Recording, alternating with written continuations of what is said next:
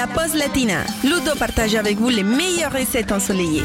On vous propose un plat familial que vous pourrez mettre au menu de vos prochains repas de famille aujourd'hui.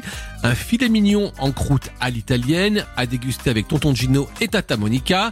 Je vous donne la recette et les ingrédients pour 4 personnes, mais vous adaptez bien sûr si vous êtes plus nombreux à table. Donc, il nous faut un rouleau de pâte feuilletée, un filet mignon de porc, pas trop long, 4 très fines tranches de jambon de Parme, une jolie boule de mozzarella, 4 brins de persil plat, une cuillère à soupe d'huile d'olive, un jaune d'œuf, du sel et du poivre. Pour commencer, vous allez faire chauffer l'huile dans la poêle, mettre le filet mignon à revenir à feu vif en le retournant assez souvent pour qu'il soit bien coloré, vous égouttez et vous laissez refroidir.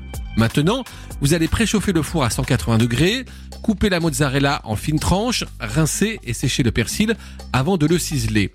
Puis, vous déroulez la pâte avec son papier cuisson sur la plaque du four, vous la couvrez de tranches de jambon de Parme, vous placez le filet mignon au centre du disque de pâte, vous le couvrez avec les rondelles de mozzarella, vous le poivrez généreusement, vous salez assez peu à cause du jambon de Parme qui est déjà relativement salé, et vous parsemez avec le persil.